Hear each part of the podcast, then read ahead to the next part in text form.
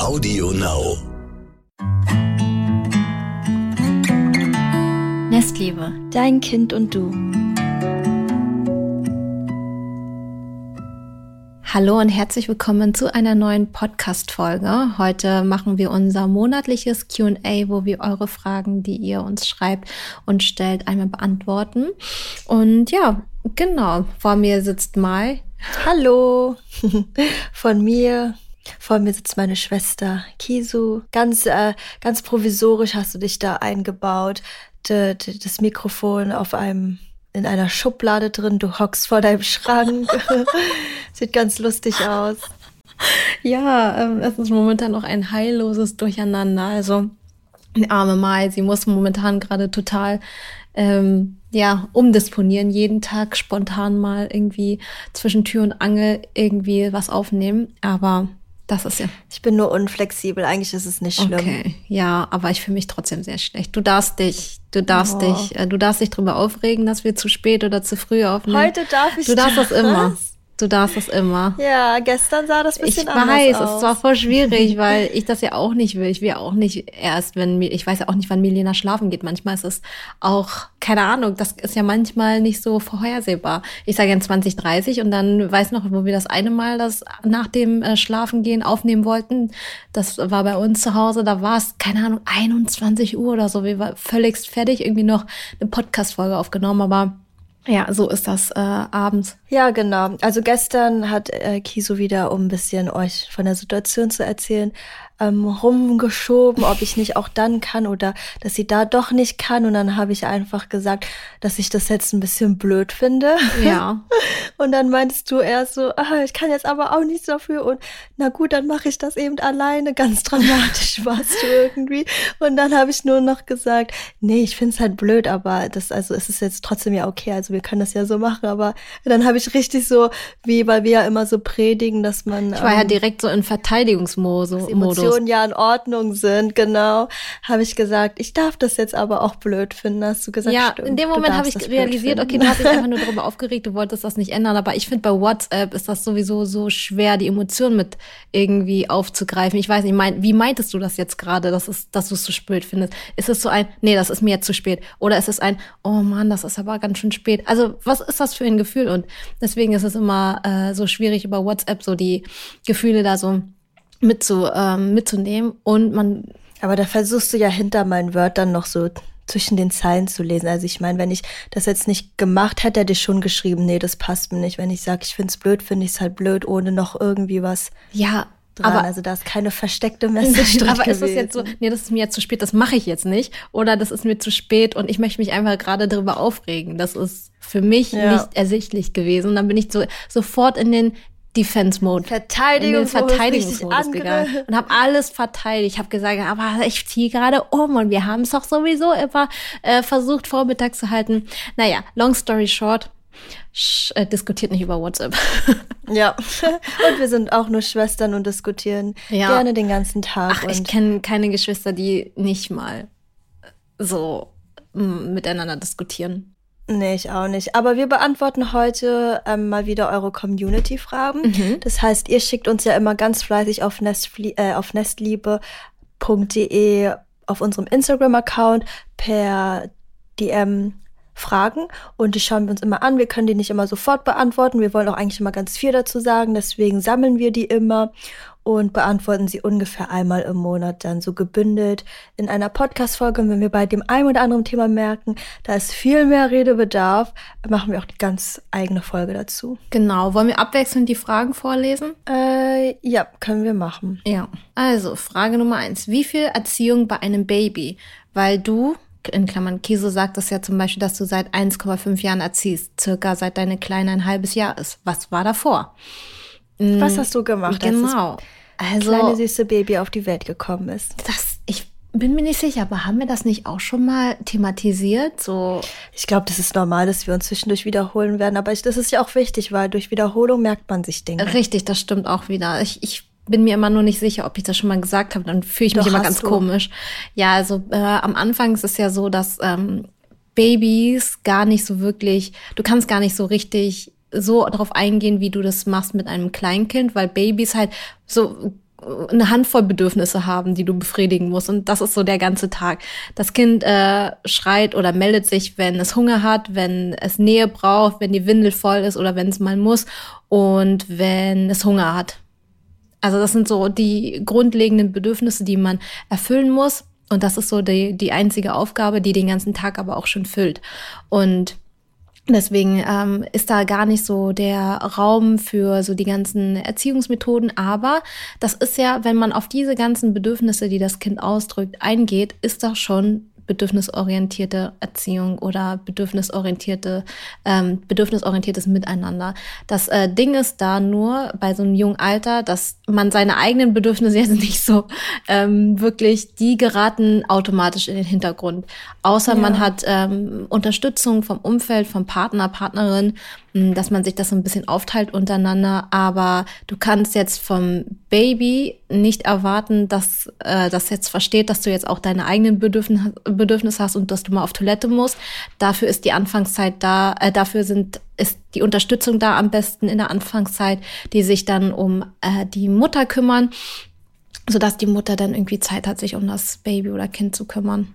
Ja, am Anfang ist es einfach noch nicht so ein Miteinander. Ich glaube, das ist ganz toll, wenn man sich am Anfang auf die Nähe konzentriert, ja. auf die Bindung, ähm, ja, auf die Bedürfnisse, einfach diese Liebe aufzubauen, das kleine Wesen kennenlernen, genau. zu schauen, ähm, wie kann man feinfühlig auf die Bedürfnisse reagieren. Du hast ja sogar beschrieben, das ist sicherlich bei jedem anders, aber du fandest sogar die ersten Wochen oder die ersten Monate sehr ähm, schön, oder? Ja, das ist natürlich auch, auch entspannt ja, sogar. Voll, das war also das Kind dann die ganze Zeit bis zum dritten Monat. Ich habe sie überall mitgenommen. Die sind ja noch nicht so beweglich, also die, also was heißt sie beweglich, aber da, da konnte ich sie ja problemlos den ganzen Tag an mir dran ähm, binden mit einem Tragetuch. Und das war dann, da hatte ich meine, natürlich war das anstrengend auch für den Rücken, aber theoretisch war ich flexibel und hatte meine Hände frei. Ich muss jetzt nicht so wirklich darauf achten. Natürlich habe ich immer geschaut, okay, was sind ihre Wachphasen, was sind so ihre Schlafenszeiten, weil ich habe ja relativ schnell angefangen zu arbeiten. Und da habe ich tatsächlich auch Fragen bekommen, ja, du hast ja am Anfang so stark auf ihre Schlafenszeiten und ähm, Wachzeiten und Essenszeiten geachtet oder Stillzeiten, das ist doch nicht mehr bedürfnisorientiert. Ist das, zählt das noch zu bedürfnisorientiert? Und ähm, das ist tatsächlich trotzdem noch bedürfnisorientiert. Ich habe sie ja nicht gezwungen, schlafen zu gehen. Ich habe darauf geachtet, ähm, in, nach wie viel Stunden, nachdem sie wach geworden ist, sie ungefähr wieder müde wird. Da habe ich das Schlafangebot oder Stillangebot gegeben. Und die Aufgabe des Kindes ist dann, oder des Babys ist es dann, dieses Angebot anzunehmen oder auch nicht. Ich kann nur das Angebot geben. Und in den meisten, in 90 Prozent der Fällen hat es geklappt. Ich habe mich sehr stark belesen, auch so zur, zur neugeborenen Phase und hab, wusste ungefähr, ähm, was so die ja, die Spanne war, wann ein Baby wieder müde ist, nachdem es wach geworden ist und konnte es dementsprechend auch wieder hinlegen. Oder es ist äh, dann im Tragetuch dann eingeschlafen. Und äh, ja, so ist dann auch jedes Baby unterschiedlich. Und ich wusste bei meinem Baby genau, okay, dann und dann schläft es. Also konnte ich meine Meetings da reinlegen. Und das ist nichts anderes, was ich getan habe. Also es ist jetzt nicht so, dass ich Milena hingelegt habe und gesagt habe, so, jetzt ist neun Uhr, jetzt schläfst du dein erstes Nickerchen, sondern ich habe auf die Uhr geguckt, so, ah, neun Uhr, sie könnte jetzt müde sein. Ich probiere sie mal hinzulegen oder ins Tragetuch zu nehmen, mal gucken, ob sie das Schlafangebot annimmt oder die Brust zu geben ja. und so. Und so muss sich das äh, jeder Familie irgendwie selber einteilen und jede Familie kann sich da mal selber irgendwie finden, möchte eine Familie eine Routine, aber ich habe gemerkt, dass ich wieder arbeiten konnte, weil wir eine Routine haben und Milena liebt Routinen. Also sie liebt es, wenn sie genau weiß, was als nächstes kommt. Genau, also lernt euer Kind in dem ersten halben Jahr auch einfach ganz ja. intensiv kennen. Ähm, die nächste Frage ist, könnt ihr mal das Thema Trockenwerden thematisieren? Meine Tochter wird bald so weit sein, aber ich weiß nicht, wie ich anfangen soll. Es wird mir geraten, sie einfach ohne Windeln laufen zu lassen, damit sie merkt, dass es sich nicht gut anfühlt. Finde es aber etwas schwierig, habe aber auch keine andere Herangehensweise. Ja, das Thema Trockenwerden ist so ein ganz, ach, ich finde das sehr, sehr schwierig darüber zu reden und auch irgendwie zu thematisieren, weil ähm, natürlich ich jetzt auch keine Expertin daran bin. Ich habe mir auch tatsächlich ein paar Kurse dazu angeschaut und ähm, das Wichtigste ist dabei zu merken, dass Töpfchen Training in dem klassischen Sinne, ich natürlich, also ne, das ist ja genauso wie alles, was mit Zwang zu tun hat, bin ich jetzt auch kein Fan von. Ich weiß auch, was äh, die Person meint mit diesem, dass es sich irgendwie äh, für sie nicht richtig anfühlt. Ähm, wichtig ist einfach zu wissen, Töpfchen lernen ist ein Lernprozess. Es ist so wie das ABC lernen.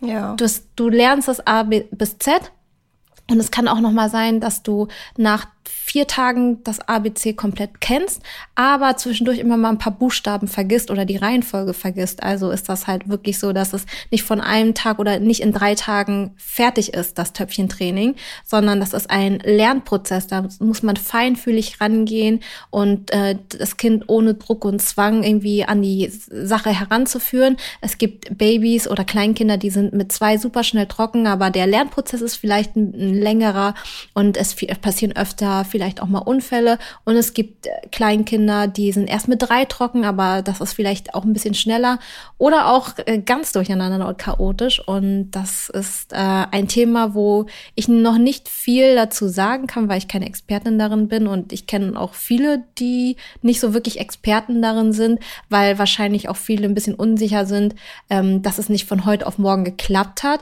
Dabei ist das total normal, wenn das ein stetiger ja. Prozess ist. Es kann auch ein Jahr dauern. Bis fünf Jahren äh, sagt man sogar, ja. ist es komplett normal, wenn das Kind noch nicht zu 100 Prozent ähm, genau. Vor allem nachts das beherrschen kann. Genau, vor allem nachts. Das ist so die die Kontrolle über die Blase und den Darm. Das kann man tagsüber als Kleinkind vielleicht, das kann man von einem kleinen Kind tagsüber erwarten, aber nachts, wenn es komplett im Tiefschlaf ist, dann ist das natürlich verständlich, dass so die Kontrolle über so etwas nicht immer da ist und deswegen ist das tatsächlich, wie du gerade schon gesagt hast, bis fünf Jahren äh, normal, nachts auch noch, ähm, ja, ja, nicht trocken zu sein. Und ja, ich, also ich würde das so machen, dass man die Methode wählt, die für einen sich so am richtigsten anfühlt. Ähm, das, das Prinzip ist eigentlich, das Kind muss lernen, das Gefühl zu müssen mit äh, zu verbinden mit aufs Töpfchen gehen. Also dieses Gefühl genau. zu müssen und dann die, die, Pipi oder die Kaka dann in das Töpfchen reinzulassen. Das ist so die genau. Verbindung, die die lernen müssen. Also es muss schon die eigenen Körpersignale wahrnehmen können und das spüren können und es muss auch bereit sein, was auch, ähm, wo ich mir auch vorstellen kann, wo viele Kinder mit Schwierigkeiten haben, es muss halt auch bereit sein, die jetzige ähm, Tätigkeit, die es gerade macht, zum Beispiel wenn es gerade spielt, auch zu unterbrechen dafür. Und das wollen viele Kinder halt auch erstmal nicht. Und das ist auch total normal. Also da muss man auf jeden Fall ohne Druck, also sollte man da rangehen. Und was ich auch vielleicht noch dazu sagen kann, ist, schenkt dem Ganzen auch nicht ganz zu viel Aufmerksamkeit, wenn es noch nicht so klappt, weil so zu viel Aufmerksamkeit und zu viel, wenn das Kind spürt, oh Gott, da ist jetzt gerade voll die hohe Erwartungshaltung, das kann dann, dann auch erstmal dann mit Frustration oder Trotz oder sowas reagieren. Genau. Also geht das ruhig in Ruhe an. Play jedes cool. Kind wird äh, früher oder später, also jedes gesunde Kind wird früher oder später trocken. Und ähm, Genki so haben wir ganz panisch. Was war das? Ein Koffer, ne? Nein, wir haben hier gerade so ein Staubdings da, so ein Staub, ah, okay. Staubtür mit Reißverschluss. Deswegen, ich hätte so ein Nicht-Stören dran packen sollen.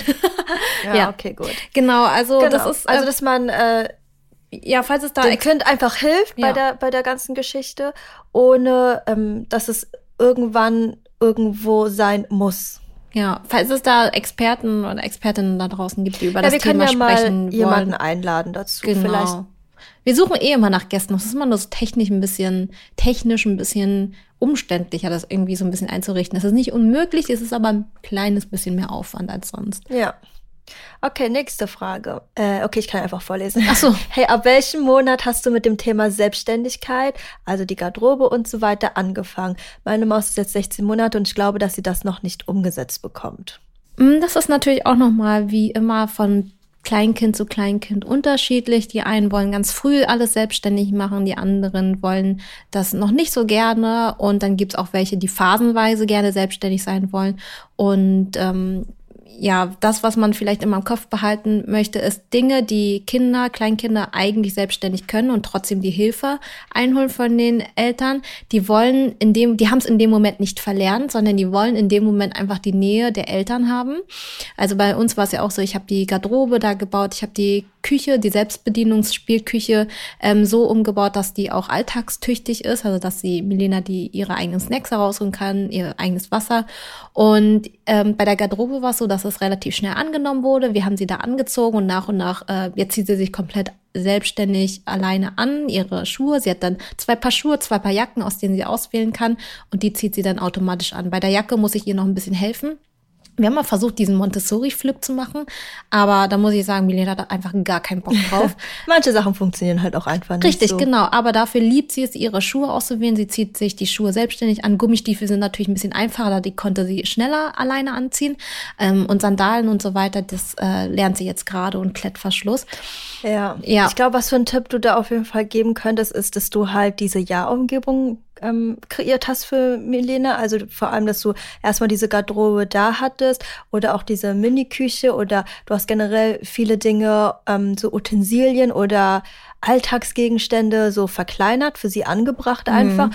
und ähm, ihr das Angebot immer gegeben, ohne jetzt, du, guck mal, ich habe jetzt die Garderobe angebracht, benutze sie ja, sondern die war, also ich habe bei dir mitbekommen, die Sachen waren irgendwann da und anfangs wurde das vielleicht total intensiv benutzt oder angeguckt, dann eine Zeit lang nicht mehr, dann wieder, aber es war halt irgendwie immer da und jetzt bemerke ich halt, dass Melina ganz selbstverständlich äh, zu ihrer Garderobe geht, wenn, wenn genau. wir uns genau. anziehen, also das Angebot da haben und nach Montessori halt ganz klassisch hilft mir es selbst zu tun, dass ähm, ihr einfach versucht, ein bisschen ja. euch zurückzuhalten, erstmal zu schauen, ob euer Kind das vielleicht dann auch selbst schafft. Genau. Selbst also wenn es da will. ist, dann ähm, sind die Kinder natürlich dazu äh, eingeladen, das mal auszuprobieren. Was bei uns am besten klappt, ist wirklich die Garderobe und die Zahn Zahnputzstation, also die morgens Fertigmachstation heißt, was mit so einem Fertigmachen zu tun hat. Das klappt relativ gut und das war ähm, phasenweise auch so, dass ähm, das natürlich immer weniger benutzt wurde und jetzt ist es so mit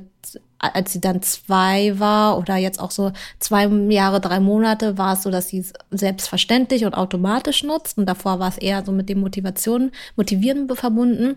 Bei der Küche ist es so, wo sie ihre Snacks und so selber zubereiten konnte oder selber holen konnte, war es so, dass es für uns am Ende mehr Arbeit war oder dass ich nicht mehr hinterhergekommen bin, das so zu machen und auch so sauber zu machen.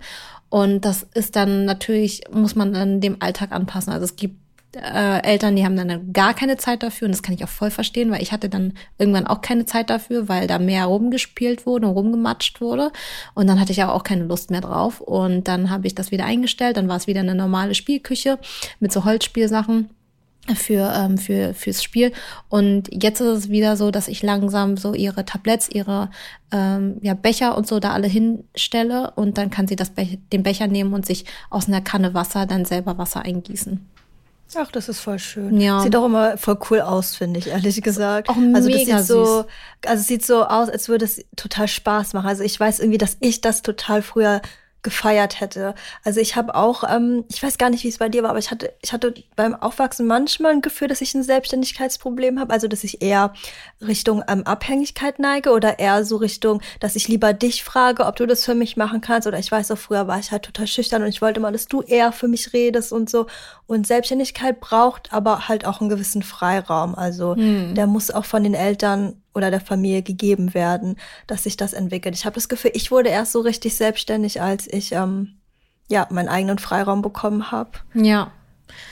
Ja, das ist auch, äh, wenn das Angebot nicht da ist, dann ist es natürlich auch gemütlich irgendwann. Natürlich ist auch, ähm, diese Abhängigkeit ist frustrierend, aber auch irgendwie ein bisschen gemütlich. Ja, genau, das habe ich auch gemerkt. Also ich habe gespürt, dass es nervig ist, dass ja. ich so bin, dass ich, dass ich sehr so schüchtern bin oder sehr darauf angewiesen bin, dass die anderen Dinge für mich machen. Aber irgendwie fand ich das also als äh, kleine Schwester auch ganz schön, ja. Ähm, okay, nächste Frage. Mich würde mal interessieren, wie du die Milchflasche in der Nacht abgewöhnt hast. Unsere Twins sind jetzt 18 Monate alt und ich mag nachts wegen Fläschchen nicht mehr aufstehen. Oh, ich kann das Wort nicht, nicht aussprechen. Fläsch, Fläschchen? Fläsch, Fläschchen. Oh. Die Flasche. Die Flasche. Ähm, ja, schwieriges Thema. Ähm, das Ding ist, äh, ich habe jetzt die Milchflasche nicht komplett abgewöhnt, aber die Art der Flasche habe ich ihr abgewöhnt, weil ähm, bei uns ist es so, dass in Kombination mit dem Schnuller und diesem, ähm, ah, was war das nochmal für die, so eine Babyflasche, wie nennt man das? Ein Babyfläschchen. So. Ja. Ähm, die, die haben ja alle diesen, diesen Nuckelnoppel. Ja. Ähm, und das habe ich einfach gemerkt, dass es einfach ihren Zähnen nicht gut tat und sie auch nur noch nuckeln wollte an der Flasche und auch an ihrem Schnuller. Und äh, dann war das auch, glaube ich, mit so 18 Monaten, so mit anderthalb, wo ich gesagt habe, okay, das ist jetzt, ich will jetzt, ich will, ich will da ein Ende setzen. Und ähm, das tut ihren Zähnen gerade nicht gut. Und auch unserem, unserem Alltag hat es auch nicht mehr so gepasst. Und dann hat, äh, habe ich das einfach von heute auf morgen. Wir haben dann gesagt, so, wir die ähm, die Schnuller und und die und die Fläschchen gehen jetzt auf weite Reise. Sie kommen nicht mehr wieder. Sagen wir Tschüss, haben den Päckchen eingepackt und dann abgeht äh, und dann weg ging sie. Die Schnuller Ja, wollte so ich gar nicht. Genau, den Schnuller wollte ich gar nicht ab abgewöhnen. Den hat sie sich dann mit selber abgewöhnt aus Frust. Ah, krass. Ja, dann habe ich zwei, zwei Fliegen mit einer Klappe geschlagen. Die ersten Tage waren sehr hart. Also ich habe sie wirklich intensiv begleitet. Sie hat geschrien wie am Spieß. Bestimmt mindestens, die ersten Tage mindestens so 40 Minuten durchgängig geschrien. Habe natürlich das versucht, feinfühlig zu begleiten. Habe dann äh, sowas gesagt wie, ich weiß, du möchtest jetzt gerade deine Flasche haben. Jetzt gibt es erstmal mm, ein Glas oder, oder hier so, ein, so eine Sportflasche, also mit einem normalen Aufsatz oder Strohhalmflasche. Ähm, wir nehmen jetzt äh, deine Strohhalmflasche oder dein, äh, dein Glas und daraus kannst du gerne deine Milch trinken. Wir haben deiner, deinem Babyfläschchen Tschüss gesagt. Möchtest du jetzt äh, mit mir kuscheln oder möchtest du kurz alleine gelassen werden? Also so ein bisschen feinfühlig begleiten und das einfach so lange wiederholt, für ein Dasein, kurz mal auf die Schulter fassen, wenn das Kind sich anfassen lässt und einfach da sein. Ja, so Rituale und Geschichten, dass äh, Eltern sich die ausdenken können, wird ganz oft empfohlen. Und dann halt, da muss jede Familie das für sich entscheiden, entweder abrupt oder langsam rausschleichen lassen. Das ist halt, das kann man nicht so sagen, für welche Familie was am besten funktioniert. Ich find, empfinde langsam ausschleichen, da bin ich nicht konsequent genug. Also dann ist es mal so ein Tag wieder mehr, ein Tag wieder weniger. Ähm, das, das, das merke ich. Das, also bei uns hat bisher immer am besten geklappt von heute auf morgen. Natürlich mit einem ähm, ordentlichen Abschlussritual oder so ein Abschluss, Abschiedsdings, Bumster. Und ähm, dann danach dann, ja, Cold Turkey. Es gibt ja auch immer total viele Bücher zu so solchen Schritten, die man, so Geschichten, die man dann vorlesen auch kann. Kinder lieben Fantasie. Immer, ja, genau. Ich frage mich immer, ob, ob die das dann so verstehen können, wenn man jetzt so eine Woche vorher oder zwei Wochen vorher jeden Tag anfängt, die Geschichte rauszuholen von der kleinen Lisa, die Tschüss zu ihrem Schnuller sagt, ob das halt äh, Mhm. Ja, funktioniert. Aber sowas kann stelle ich mir eigentlich auch ganz schön vor. Sagen wir es mal so, wir hatten schon 20 verschiedene äh, Bücher zum Thema Töpfchen und Tschüss Windel, aber Aber Milena hat selbst noch nie gesagt, dass sie die Windel ähm, loswerden will. Also Also ab nicht, und ne? zu, also es ist, ne, es ist ein Lernprozess. Ich, das ist der einzige, das einzige, was ich jetzt nicht von heute auf morgen mache, weil Ja. ich, ähm, weil wir jetzt auch noch verschiedene Ereignisse haben, die sehr einschneidend sind, so ein Umzug und so weiter. Jetzt sind wir im Ja, Urlaub. da sollte man sowas gar nicht Genau, machen. da sollte man also sowas gar anprobieren. nicht ein, Ja. angehen. Ich werde mal irgendwann berichten, sobald, ähm, sobald das durch ist. Aber äh, das Prinzip, ähm, würde ich sagen, ist schon bekannt. ähm, die, die Bereitschaft ist noch nicht da und das ist auch okay. Also ähm, sie ist ja erst, also noch ist sie zweieinhalb und dann mal gucken. Ich will es natürlich auch nicht, ich will natürlich mein, mein ein Auge drauf halten und so weiter, aber da kann man auch immer, bei, wenn man unsicher ist, nochmal den Kinderarzt, die Kinderärztin anrufen. Ja. Okay. Ähm, wie sage ich meinem Kind richtig Nein? Ich versuche nicht immer Nein zu sagen. Und wenn ich es dann doch machen muss, werde ich von meinem Kind nicht ernst genommen. Wie löse ich das am besten? Also wir haben dazu auch ganz viel in der, ich weiß, war es die letzte Folge? Also in der Folge über die Ja-Umgebung haben wir auch ganz viel drüber gesprochen, dass ein Nein oft nicht so verstanden wird oder vor allem dieses Nicht, dass es so abstrakt ist, weil man eigentlich gerade einen Satz sagt, wo ein Wort den ganzen Satz ins Gegenteil halt ähm, so die Bedeutung ins Gegenteil formuliert und es so abstrakt ist für das Kind. Also immer statt Nein oder macht es nicht, ganz klar formulieren, was das Kind stattdessen tun soll. Genau, und ne? so dieses, dieses, das wird nicht ernst genommen, das fühlt sich für mich so an, als hätte das Kind schon zu oft Nein gehört, um ja. das noch so ernst zu nehmen. Ähm, wir haben ja unser Ja-Nein-Sandwich, das wir am liebsten benutzen, Ja, Nein, Ja. Also das Nein in zwei Ja's verpacken. Das heißt, ähm, wenn das Kind zum Beispiel die Pflanzen, die Erde aus der, aus der Pflanze nicht ausbuddeln soll, dann kann man sowas zum Beispiel sagen wie, ich sehe, du möchtest gerade die äh, Pflanze ausbuddeln, das macht ja so viel Spaß, das gefällt dir richtig, ne? Jetzt äh, die Erde bleibt aber in der Pflanze drin. Ich möchte, also ne, nicht sagen, nicht die Erde ausbuddeln, sondern die Erde bleibt im Topf drin. Genau. Statt zu sagen, nicht die Erde raus sollen. Jetzt bleibt die Erde im Topf drin. Möchtest du stattdessen äh, lieber im Sandkasten raus äh, Dinge ausbuddeln oder wollen wir am Sensoriktisch ähm, Tiere im Reis einbuddeln? Also dann nochmal so zwei Auswahlmöglichkeiten geben, um den Fokus wegzulenken, aber in dem Moment trotzdem dem Kind ähm, auch die Message ruhig mitgeben, dass Pflanze im Topf, äh, dass Erde im Topf bleibt. Die Pflanze aber auch im Optimalfall.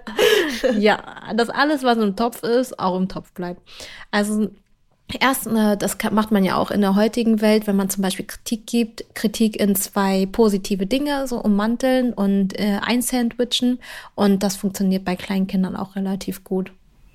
Ja, und äh, Eltern oder ja, können Mütter und Väter können ja auch mal so zählen, wie oft sie am Tag Nein sagen. Ja. Und ähm, so ein bisschen so Prioritäten setzen, wenn sie merken, ich sag hundertmal am Tag Nein. Und irgendwie merkt man, okay, lässt sich nicht so vermeiden, aber das Kind reagiert total allergisch drauf, dass, dass man sich wirklich so Prioritäten setzt. Okay, von den 100 Sachen, welche fünf Sachen sind mir wirklich, wirklich, wirklich wichtig, genau. ähm, dass ich da Nein sagen muss und welche Dinge, da kann ich vielleicht auch einen Weg drumherum finden, dass ja. das Kind dann statt 100 Mal nur noch fünfmal Nein hört oder statt zehnmal nur noch dreimal und dann ähm, kann das auch ein Effekt haben. Und vielleicht manchmal auch mal überlegen, okay, muss ich das jetzt meinem Kind gerade verbieten? Ist das vielleicht die drei Fragen, sich die drei Fragen stellen. Okay, ich bin kurz davon Nein zu sagen, dann kurz überlegen, ist es gefährlich für mein Kind?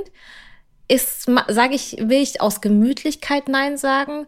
Und das dritte habe ich jetzt vergessen, aber wirklich mal kurz durch den Kopf gehen, okay, warum will ich das jetzt unbedingt meinem Kind verbieten? Ah ja, genau, das dritte wäre, oder will ich jetzt einfach nur aus Prinzip Nein sagen? Ja. Also die drei Sachen. Und wenn man die drei Sachen mal durchgeht und realisiert man, man manchmal eigentlich, ja, jetzt unbedingt Nein muss ich jetzt nicht sagen, weil das, was, wenn das Kind unbedingt die Tupperschublade ausräumen möchte, dann habe ich das in, dann habe ich vielleicht 20, 20, vielleicht auch 30 Minuten mal Ruhe und kann in Ruhe kochen. Aber und man räumt es danach genau, halt zwei Minuten Genau, auf. man räumt es danach halt kurz auf und das ist dann etwas, da kann sich das Kind austoben, es wird nicht eingeschränkt und dann wirklich im Kopf überlegen, okay, warum sage ich jetzt nein? Ja. Okay, ähm, nächste Frage ist, meine Tochter lässt sich einfach kein Buch vorlesen. Vor allem abends zum Einschlafen würde ich gerne ein Buch vorlesen, aber das ist überhaupt nicht möglich. Sie will nur umblättern oder auf etwas zeigen. Es sind zwei teilige Texte, also wirklich nichts Langes. Sie würden gern das Einschlaftragen durchs Vorlesen ersetzen, aber unsere Tochter hampelt nur rum oder schreit. Habt ihr eine Idee, wie ich das ändern kann oder ist 16 Monate noch zu früh zum Vorlesen? Da ist auch jedes Kind unterschiedlich. Ja, ich würde sagen, dass ähm, ja jedes Kind, wie du auch, unterschiedlich ist. Also dass man sich dem Tempo vielleicht anpasst. Also wenn du merkst, okay, mein Kind blättert nach zwei Sekunden schon um, dass man dann nur zwei Sekunden kurz sagt, oh, da ist eine Katze, also nur das Bild irgendwie erstmal beschreibt oder vielleicht auch nur die erste, also die erste, das erste Wort sagt, dass man da nicht so sauer frustriert ist, wenn das Kind das Tempo bestimmt, weil andersrum funktioniert das nicht. Also Eltern können nicht einfach so sagen, nee, ich lese jetzt bis zum Ende und du hörst mir jetzt zu, wenn das Kind halt gar keine Lust hat. Aber ich, also ich kenne das auch. Ich also Milena mag das total mit den Büchern, aber sie hat auch Phasen. Also ich lese ihr total gerne von. Sie hat auch Phasen, wo sie jeder Seite nur zwei Sekunden widmet. Mhm. Und ähm, wenn ich das merke, dann gebe ich jeder Seite auch nur zwei ja. Sekunden, beschreibe ganz kurz, was ich sehe und dann ist das Buch zu Ende und dann frage ich, welches Buch sie als nächstes lesen möchte und das mache ich, machen wir dann halt die Zeit. Also normalerweise liest man vielleicht in zehn Minuten ein Buch und wenn das aber so schnell fertig ist, dann lesen wir halt auch manchmal in zehn Minuten halt fünf Büchern. Also letztendlich soll Vorlesen ja auch eine schöne Interaktion zwischen Eltern und Kind sein. Es geht ja jetzt nicht so primär darum, dass man jetzt nur still sitzen muss und die Geschichte unbedingt im Vordergrund sein muss. Ja, ich muss auch dazu sagen, dass so dieses klassische Vorlesen mit so langen Text oder auch zweizeilig Texte, das, das war ganz, ganz lange überhaupt kein Thema bei uns. Bei uns war viel mehr nur dieses Bilder angucken. Okay, was siehst genau. du hier? Und schau mal, wir haben eher so dieses Bilder beschreiben, was sieht man, weil Kinder juckt das eigentlich gar nicht so wirklich, was da nee. als Text drin steht, weil die schauen sich die Bilder an, die wollen irgendwie ähm, was Freies. Für mich ist es natürlich einfach in dem Moment, was vorzulesen, anstatt mir irgendwie was auszudenken. Oh, bei dir läuft jetzt Kindermusik. Ja, ich merke gerade, Melina ist back in the house. Ähm, okay. Ähm, ich versuche es mal ein bisschen leiser zu machen. Ich habe es ja hier, ich kann es ja, glaube ich, hier einmal. Ein Smart Home. Kannst du ja steuern. Okay. Es ist Aber wenn so ein bisschen Kindermusik im Hintergrund. That's real life, Leute. Ist doch auch nicht so schlimm. Ja, wie gesagt, die ähm, so dieses Bilder angucken und beschreiben, das macht denen viel mehr Spaß. Und natürlich ist es für mich einfacher, den Text nur vorzulesen, als mir da irgendwie was auszudenken, jedes Mal was anderes. Aber bis heute liebt sie es auch einfach nur, Bilder ohne Texte sich anzuschauen und dann ja. einfach nur zu sagen, was ist das, was ist das, was ist das? Und dann, oh, guck mal, das ist das, das ist das. ja.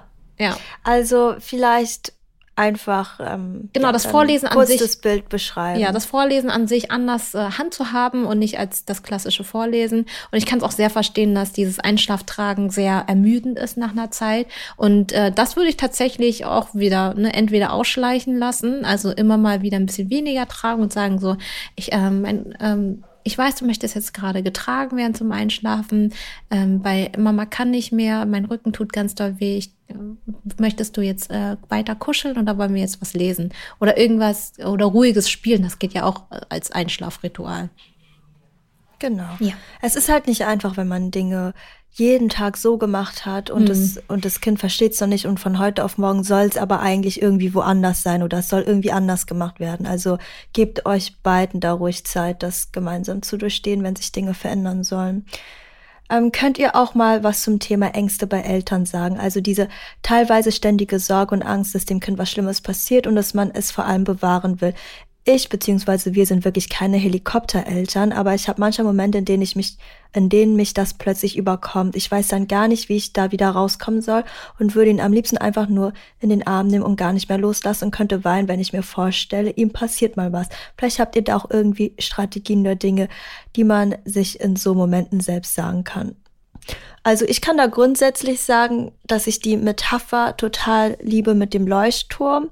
Ich weiß nicht, ob ihr das schon kennt, dass äh, Eltern sich selbst als so Leuchttürme vorstellen und ähm, Kinder als so kleine Schiffchen, die den Hafen verlassen müssen, um ihre eigenen Erfahrungen zu sammeln, um die Welt kennenzulernen und Leuchttürme dafür da sind, auch wirklich wie im realen Leben ähm, klare Orientierungspunkte zu geben. Also sie zeigen Licht, dass das Schiffchen immer weiß, wie komme ich nach Hause.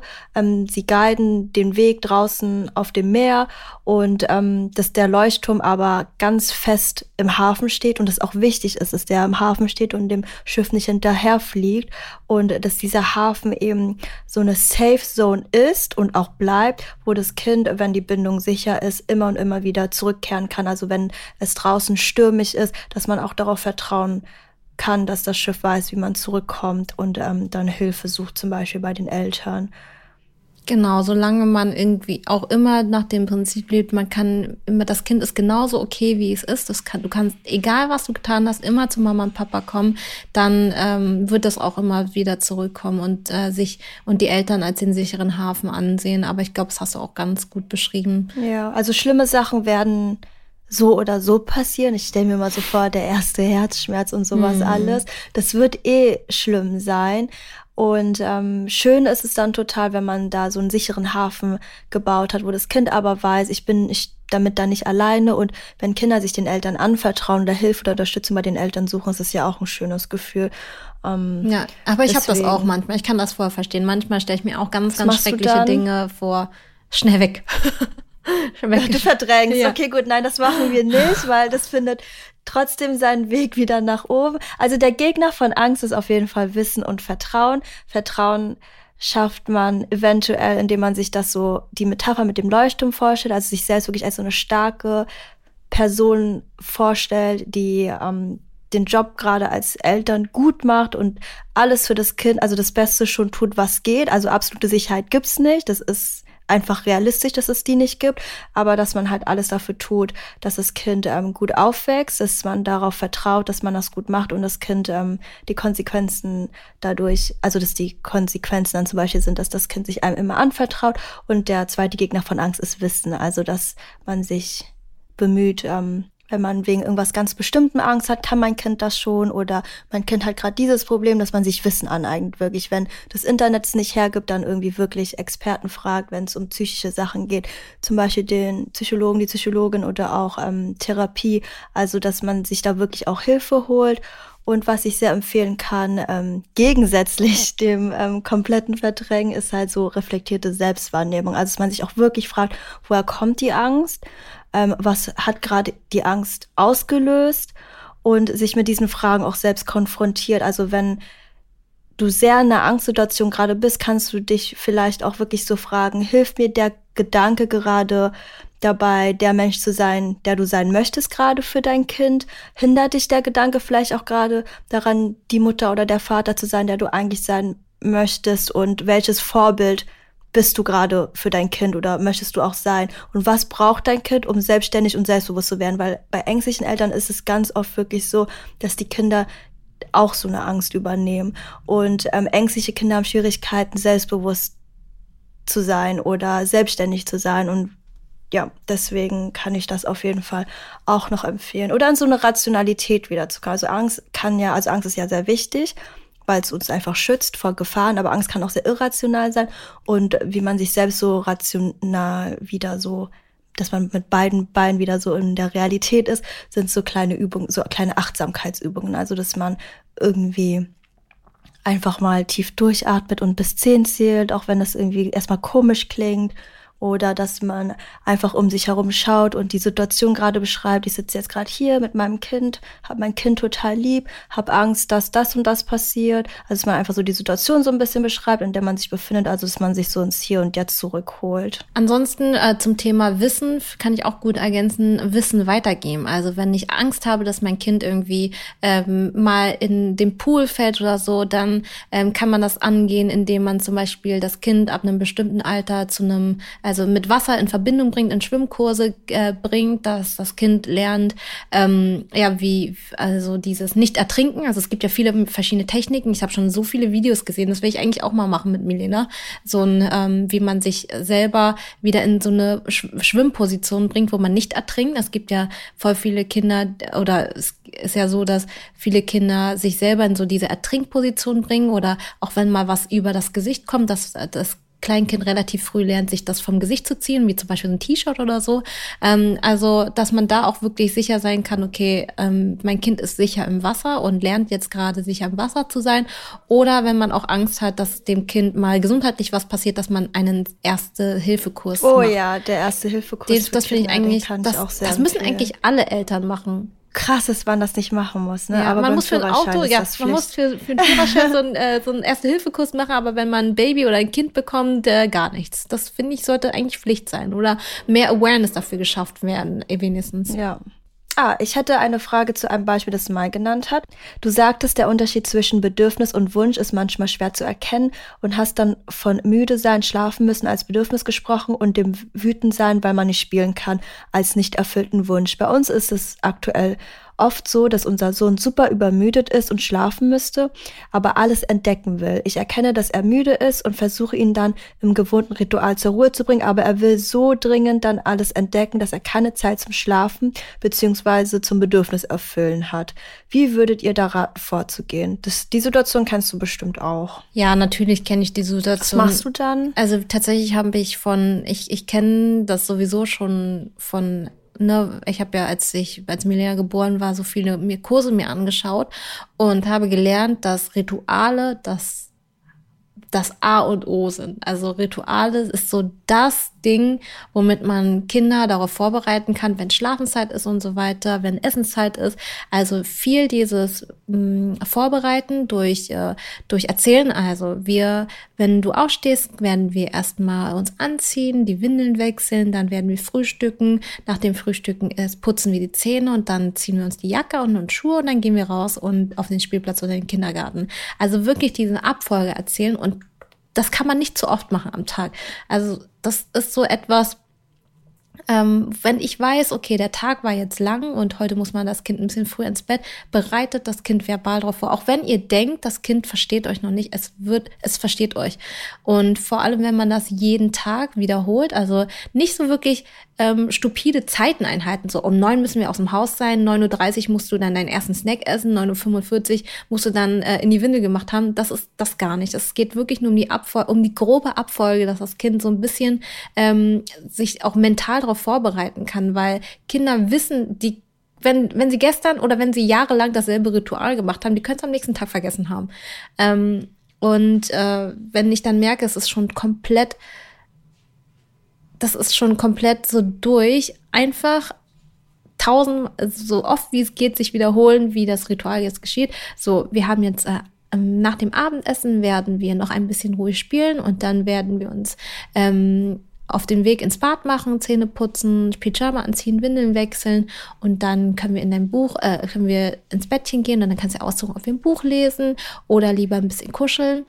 Und dann äh, mache ich die Soundmaschine an und das Licht aus und dann schlafen wir zusammen. Kannst dir aussuchen, soll ich heute mit dir im Bettchen schlafen oder soll ich ähm, in meinem eigenen Bettchen schlafen und dann äh, wirklich so oft wie es geht wiederholen. Manchmal wiederhole ich mich dumm und dämlich, aber ich merke, dass das dann wirklich ein, ein schönes, schönes Gefühl in meinem Kind gibt, dass das Kind auch genau weiß, ähm, was jetzt abgeht und dann auch sich vorbereiten und sich verabschieden und lösen kann. Und ansonsten kann ich auch immer empfehlen, Dinge, die jetzt gerade spannend waren, einfach auf morgen, also ich sag jetzt so einfach auf morgen verlegen, aber so natürlich ist es nicht immer so einfach, aber dass das Kind irgendwie so eine so eine Aussicht hat, worauf es sich freuen kann, wenn es am nächsten Tag aufsteht. Dass man zum Beispiel das Lego, das man irgendwie gerade ganz spannend und ganz toll aufgebaut hat, das das bleibt da, es schläft jetzt auch, es ruht sich ein bisschen aus und morgen hat es wieder ganz viel Kraft und Energie und dann können wir nach dem Aufstehen direkt weiter damit spielen und das wartet dann auf dich. Ja, ich kann mir auch gut vorstellen, weil hier die Person geschrieben hat, ich erkenne, dass er müde ist und versuche ihn dann im Geburtenritual zur Ruhe zu bringen, dass es auch vielleicht ähm, schon total viel bringen würde, wenn das eine halbe Stunde vorher passiert. Also bevor das, bevor man schon merkt, dass das Kind total müde ist, dass man das Ritual schon vorher anfängt ja. und nicht erst, wenn man schon gemerkt hat, dass das Kind müde ist und dass man beim Ritual auch schon darauf achtet, dass bevor das Kind müde ist, sondern wenn man so weiß, okay, das Kind wird wahrscheinlich jetzt so in der nächsten Zeit müde, ähm, dass schon alles viel langsamer angeht. Also vielleicht schon ins Kinderzimmer geht, das Licht so ein bisschen ähm, ja ausmacht oder dimmt und dann nur noch so eine Lichterkette anhat, dass man irgendwie noch so eine ruhige Aktivität macht. Dann wirkt auch alles nicht mehr so krass interessant draußen. Total. Das ist ähm, auch immer in der Theorie immer so leichter gesagt als getan. Manchmal passiert mir das dann auch, dass in dass die Zeit dann fliegt und du merkst, oh mein Gott, warum ist mein Kind so drüber? Und dann schaust du auf die Uhr und denkst dir so, fuck, das ist einfach schon Das hast so bei dir auch schon ganz oft mitbekommen. Und, und dann stehe ich da und denke mir so, oh, shit, Alter, so, das Kind, das ist so kurz davor, bemerkt. das ist kurz davor, alles zu, alles wirklich so von sich zu lassen, den ganzen Frust, die ganze Übermüdung und so weiter. Und du stehst dir so und denkst dir so, kacke, ich habe gerade so ich verkackt. Ich weiß noch bei dir, als wir mal irgendwie von irgendwo nach Hause gekommen sind und man hat bei Milena schon diese crazy Augen. Ne? Also sie war so ganz wild, irgendwie irgendwas zu spielen, aber man hat, aber es war so, so irgendwie so ein, ich will jetzt spielen, aber eigentlich kann ich nicht mehr. Und, du, und man hat so richtig in deinen Augen gesehen, wie du gemerkt hast, so, oh nein, sie ist übermüdet. Und da wusstest du schon, dass es jetzt halt anstrengend Dieser Moment, also wo du merkst, dass halt. du komplett verkackt hast. ja, das gibt's auch ja. und das passiert, das wird äh, immer mal wieder passieren, aber ähm, ja, es ist dann ein Tag von vielen Tagen. Am nächsten Tag ist wieder alles ganz anders. Hauptsache, es, wenn es, das Kind erstmal schläft, dann äh, gibt es am nächsten Tag einen Neuanfang. Ja. Äh, ja, wie lange sind wir? Bei wie vielen Minuten sind wir da schon? Wir sind schon bei 40 Minuten, also ah, ja. 38 Minuten. Ach, ich finde die nächste Frage eigentlich ganz gut, weil das ist so ein Satz, den höre ich oft. Also, ne, ich habe ein kleines Problem. Meine kleine 2,5 Jahre alt will einfach nicht hören. Das ist tatsächlich etwas, ein Satz, den ich oft höre. Dieses, mein Kind will einfach nicht hören. Und da kann ich auch nur sagen, kann ich voll nachvollziehen, aber dieses, das Kind will ja nicht mit Absicht nicht hören. Das, viele Kinder sind vielleicht auch einfach nur ein bisschen verwirrt, weil ich kenne das von mir selber. Wenn ich A sage, mache ich manchmal B. Ähm, also, ne, wenn ich sage, so in zehn Minuten gehen wir nach Hause und dann sehe ich noch eine Freundin und quatsch mit der und dann ist das Kind so, ah ja, äh, irgendwie äh, hat meine Mama gerade gesagt, wir gehen jetzt gleich, aber irgendwie dauert das doch jetzt. Ja, jetzt spiele ich weiter und dann bin ich äh, nach 20 Minuten denke ich so, oh nein, jetzt gleich schon Abendessenzeit, wir müssen jetzt sofort nach Hause. Und das Kind ist dann völlig verwirrt. Also dieses, mh, hm, was ich auch gerne immer auf den Weg mitgeben möchte und was ich auch versuche immer auch zu Kevin zu sagen, versucht wirklich jedes Wort, was ihr aussprecht, auf die Goldwaage zu legen. Also sagt nicht A und macht dann B, sondern wenn ihr A sagt, dann macht auch A. Also wenn ihr dann sagt, so in fünf Minuten geht's nach Hause, dann haltet euch so gut es geht daran. Natürlich geht's nicht immer, weil das Leben, Ausnahmen bestätigen die Regel. Aber ich kann nur sagen, dass ich so gute Erfahrungen gemacht habe, dass wenn wir Regeln aufstellen für unsere Familie, unsere eigenen individuellen Familienregeln, dass ich versuche, so konsequent wie möglich zu bleiben.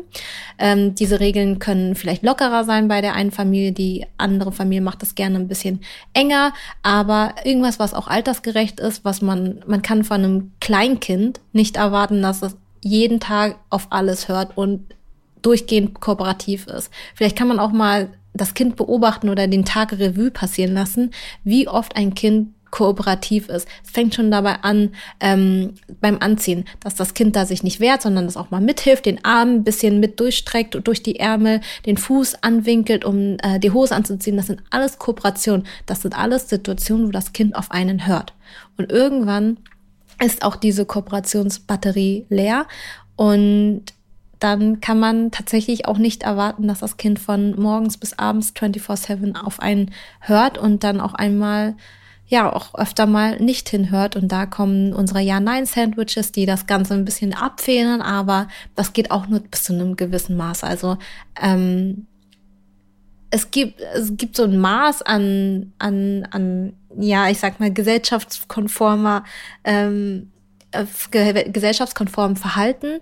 Und sicherlich gibt's die einen Kinder, die sind ein bisschen ähm, ja ein bisschen wilder und die anderen, die sind ein bisschen ruhiger. Da muss man für sich selber entscheiden, okay, ist mir das zu wild? Möchte ich, ist das auch altersgerecht? Und das ist natürlich auch wieder individuell. Es gibt Kinder für, die, die sind für mich zu wild, aber sind für die Mutter dann völlig perfekt normal. Ja, also ich würde auch bei der Aussage vor allem empfehlen, auch trotzdem am Tag zu schauen, wo hat mein Kind aber gerade gehört und sich diese Momente immer und immer wieder auch in den Kopf reinzurufen, wo hat mein Kind super gerade mitgearbeitet oder wo hat mein Kind gerade ganz toll genau das gemacht, wie ich es wollte, dass man die Dinge auf jeden Fall nicht vergisst oder komplett untergehen lässt in dem Verhalten, was man gerade nicht so toll findet. Und wenn das Kind Verhalten an den Tag legt, was man nicht so toll findet, auch wirklich mal so sich die Mühe machen, auf Augenhöhe zu gehen. Also ich stelle mir das dann immer wirklich so vor, dass man so kurz in die Hocke geht und wirklich so das Kind mal anzugucken und so zu überlegen, okay, aber warum hört das Kind gerade nicht? Oder warum sagt mein Kind gerade irgendwie zu allem Nein? Oder also ist mein Kind vielleicht auch einfach extrem erschöpft gerade oder also, dass man da wirklich auch versucht, so, das ist ja ein, ein, ein Lebewesen, ist ja nochmal ein eigener, neuer Mensch, der vor dir steht. Also nur weil es dein Kind ist,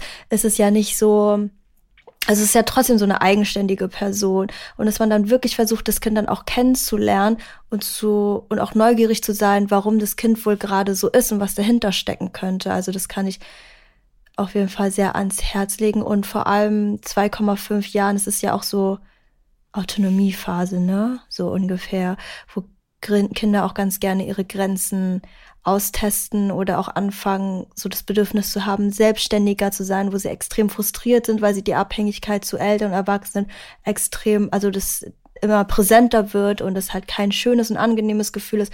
Und da lernen die auch ganz viele Fähigkeiten, die später wichtig sind. Also falls ihr da mehr wissen wollt, ist auch so in der Folge, wo wir über Wut gesprochen haben, haben wir auch ganz viel darüber gesprochen, warum es auch, auch gut ist, nicht zu allem Ja zu sagen oder warum es auch gut ist, wenn Kinder oder warum Kinder das brauchen, zu lernen, dass sie nicht ähm, alles, also komplett zu 100 Prozent gehorchen. Das sind ähm, Fähigkeiten, die dann später, wenn die älter sind, ähm, ja, total wichtig sind, dass sie dann auch mal Nein sagen können oder dass sie für sich einstehen oder dass sie einfach mal nicht alles mitmachen, was einem gesagt wird. Also klar brauchen Eltern da klare Grenzen. Das hier in dem Rahmen geht es, aber ab hier ist Schluss. Aber trotzdem, ja, kann ich auf jeden Fall ans Herz legen, da auf Augenhöhe zu gehen und zu schauen, was ja, kann vielleicht, vielleicht auch dahinter ähm, stecken. Genau, wenn man auch äh, Regeln aufstellt für sich als Familie, vielleicht auch daran denken, okay, was ist wirklich, was kann ich realistischerweise erwarten von einem kleinen Kind? Ich kann ja zum Beispiel nicht bei jedem Kind erwarten, dass das Kind von Anfang bis Ende am Esstisch mitsitzt und es wird erst aufgestanden, wenn alle Familienmitglieder aufgegessen haben. Das ist für ganz, ganz viele Kinder unmöglich, weil die natürlich in dem Alter noch so einen starken Bewegungsdrang haben. Und da haben wir als Familie einfach gesagt, okay, ähm, sobald das Kind fertig ist, kann es aufstehen und es darf alleine spielen. Und unsere Regel ist dann, wir spielen erst mit, wenn wir aufgegessen haben. Also wir haben jetzt nicht die Regel, das Kind bleibt so lange sitzen, bis wir alle aufgegessen haben, sondern unsere Regel ist, das Kind darf aufstehen, sobald es fertig ist mit dem Essen, aber es muss dann selbstständig spielen, ähm, bis wir aufgegessen haben. Ja, genau. Das ist dann, also so wie du das erzählst, klingt es einfach wie so ein richtig schöner Kompromiss zwischen, du hast das Bedürfnis, aufzustehen, wenn du fertig bist mit Essen und ich habe das Bedürfnis, nicht aufzustehen und mein Essen zu Ende zu essen und jetzt ich bin bereit zu schauen, wo wir uns jetzt in der Mitte treffen können, weil für mich das okay ist, wenn wir uns jetzt bei dieser Situation irgendwo in der Mitte treffen. Und desto öfter man solche Situationen reinspielen lässt in den Alltag, desto einfacher wird's auch für das Kind, wenn es merkt, okay, gut, ich darf nicht alles, aber ich habe einen Rahmen, wo ich etwas darf oder in dem ich etwas darf. Das war doch eine ganz gute Abschlussfrage und ähm, ich denke, das ist so auch einer der Fragen, die, wo es mir auch ganz wichtig war, darauf mal einzugehen, weil das Problem, das sehen, das ist eigentlich kein Problem, aber es sehen halt ganz viele als Problem, aber ähm, da darf man sich nicht so doll äh, Druck machen. Genau, und ich wollte auf jeden Fall noch die nächste Folge anteasern, weil wir da uns schon ein Thema ausgedacht haben, beziehungsweise ihr euch ein Thema gewünscht habt. Also ganz, ganz, ganz beliebt ist bei euch die Frage, was tue ich, wenn mein Partner oder meine Partnerin ganz anders erzieht? Wie gehe ich damit um? Was mache ich, wenn Großeltern, andere Menschen, Freunde, Bekannte irgendwie die Meinung aufzwängen wollen oder ja, irgendwie das Kind, mit dem Kind so umgehen, wie ich das gar nicht befürworte oder wie findet man da einen Mittelweg? Was sagt man? Was macht man? Kann ich das Kind da alleine lassen? Also alles rund um dieses Thema gibt's dann in der nächsten Folge. Genau, darauf freue ich mich auch schon total, weil das ist auch etwas, was ich jeden Tag äh, gefragt bekomme, weil natürlich was bei, bei uns am Anfang auch nicht immer äh, an einem Strang war. Und deswegen äh, bleibt auf jeden Fall dran, abonniert gerne diesen Podcast, beziehungsweise folgt diesem Podcast, damit wir, äh, damit ihr auch die nächste Folge am Donnerstag nicht verpasst. Bei uns kommt genau. jede, jeden Donnerstag eine neue Podcast-Folge online. Bewertet den Podcast und schreibt uns eure Fragen auf Instagram nestliebe.de und da freuen wir uns über eure Nachrichten und über euer Feedback. Nestliebe. Dein Kind und du. Audio Now.